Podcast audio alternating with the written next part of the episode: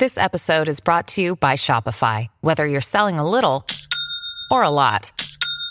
Shopify helps you do your thing, however you cha-ching. From the launch your online shop stage, all the way to the we just hit a million orders stage. No matter what stage you're in, Shopify's there to help you grow. Sign up for a $1 per month trial period at shopify.com slash special offer, all lowercase. That's shopify.com slash special offer.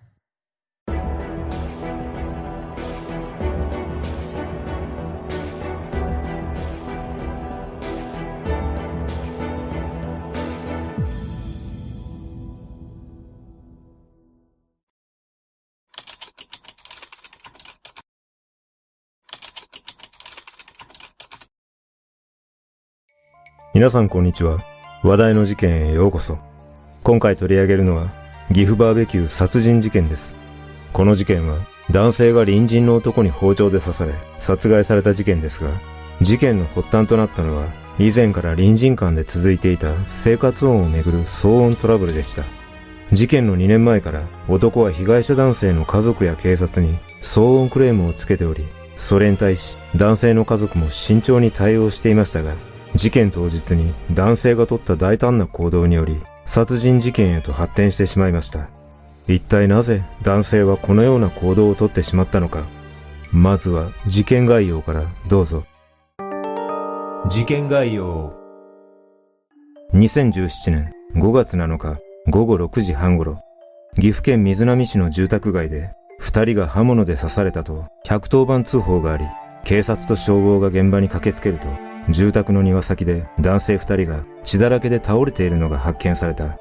その後、男性二人は病院に搬送され、一人は腹などを刃物のようなもので刺され、意識不明の重体だったが、その後、搬送先の病院で失血による死亡が確認され、もう一人は腕に怪我を負っていたが、命に別状はなかった。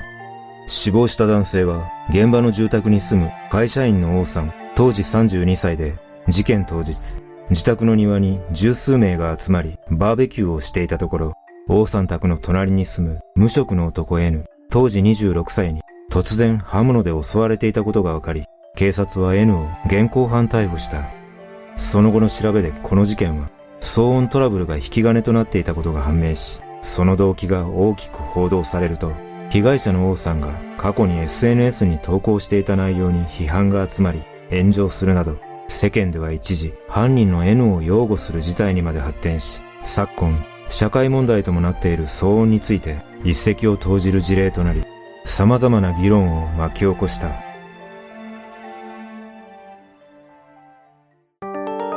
突然の襲撃。事件当日、昼頃、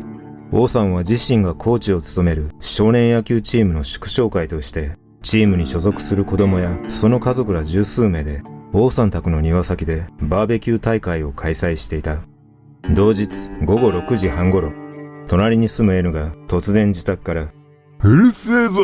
と叫んだ後、家から包丁を手に持って出てくると、王さん宅の庭に近寄ってきたため、王さんらは、子供がいるから庭の外に出て話し合おうと、N を路上に移動させたが、揉み合いとなり、N は王さんの知人男性を包丁で刺すと、さらに王さんの腹などを包丁で突き刺した。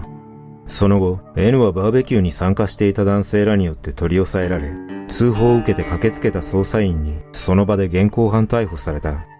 N は調べに対し、刺したことは間違いないが、殺意はなかったと話した上、自宅2階で寝ていると、少年期の辛い経験で強烈にうなされ、王さん宅から聞こえてくる子供の声が金切り声のように聞こえてパニックになり、包丁を持って王さん宅に行けば子供たちが静かにしてくれると思ったと供述し、さらに王さんが自分に突進してきたため、自分が攻撃しないと相手の攻撃が際限なく来ると思い、包丁を振り回したとも供述した。また、その後の調べで N は以前から近隣住民の音に対してクレームをつけていたことが分かり、N は少しの音でも気になると警察に電話をかけており、遊んでいる子供にうるさいと怒鳴ることもあるなど、N は言動がおかしい要注意人物として近隣住民から警戒されていたことが分かった。このことから事件後に近隣住民は、やっぱりあいつか、誰が刺されていてもおかしくない、子供が刺されていてもおかしくなかった、などと話し、町内会や自治会で N に対する対応を話し合ったこともあったが、自分たちでは手の出しようがなかったと悔しさをにじませた。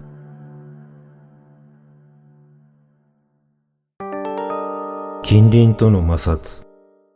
N は事件の約20年前から両親と妹の4人で現場となった住宅の隣で暮らし始めていたが、もともと発達障害の傾向があった N は、それが原因で小学校の頃にいじめに遭い、それ以降は不登校気味で引きこもり傾向になり、中学1年生の頃になると完全に自宅に引きこもるようになっていた。その後、N は母親に刃物を向け警察沙汰を起こし、それが原因で母親は妹を連れて家を出て行き、その後事件の9年前に両親が離婚し、それ以降、N は父親との二人暮らしだったが、その父親も事件の7年ほど前に仕事の都合で愛知県に単身赴任することとなり、自宅には週に一度だけ帰る状況だったため、普段は N 一人で暮らしていた。そんな中、事件の約3年前から、被害者の王さんとその家族が N の自宅隣で暮らし始めた。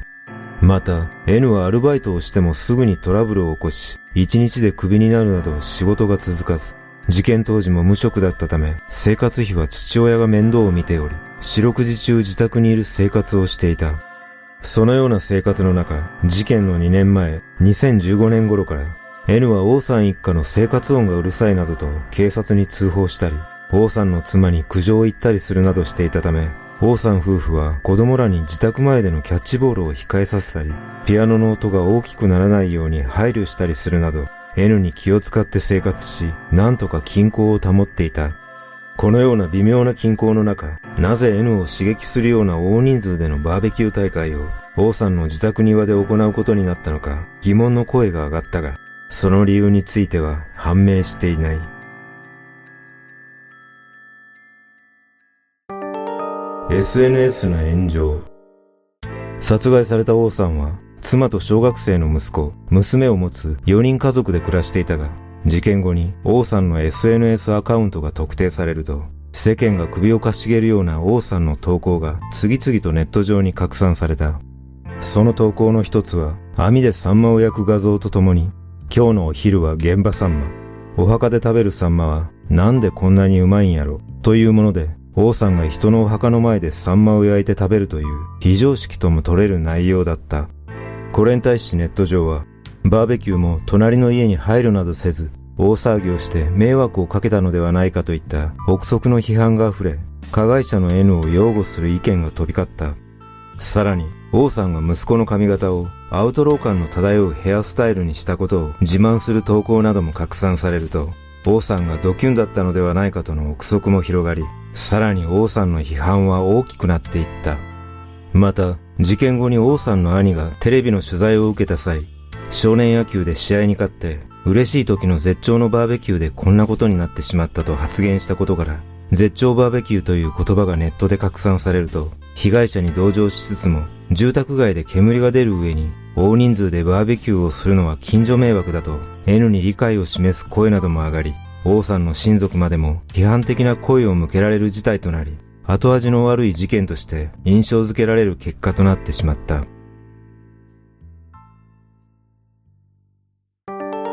裁判の行方2018年9月20日、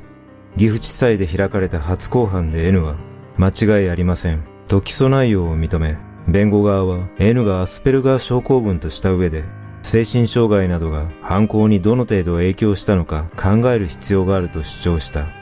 その後、検察側は、精神疾患の影響は部分的で、刑事責任は重大として、懲役25年を求刑し、一方、弁護側は、精神疾患の影響が限定的と考えるのは間違いなどと反論し、懲役9年が妥当だと主張したため、N の精神疾患が犯行にどの程度影響していたかが争点となった。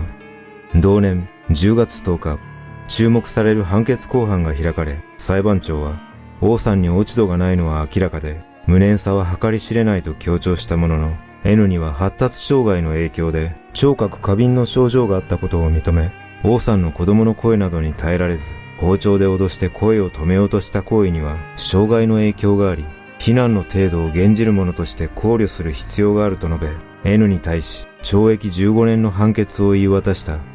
判決後、王さんの残された家族は事件のあった家から引っ越し、この事件は幕を閉じているが、騒音トラブルの根本的な解決方法は見出せないまま、現在も類似事件が多発している。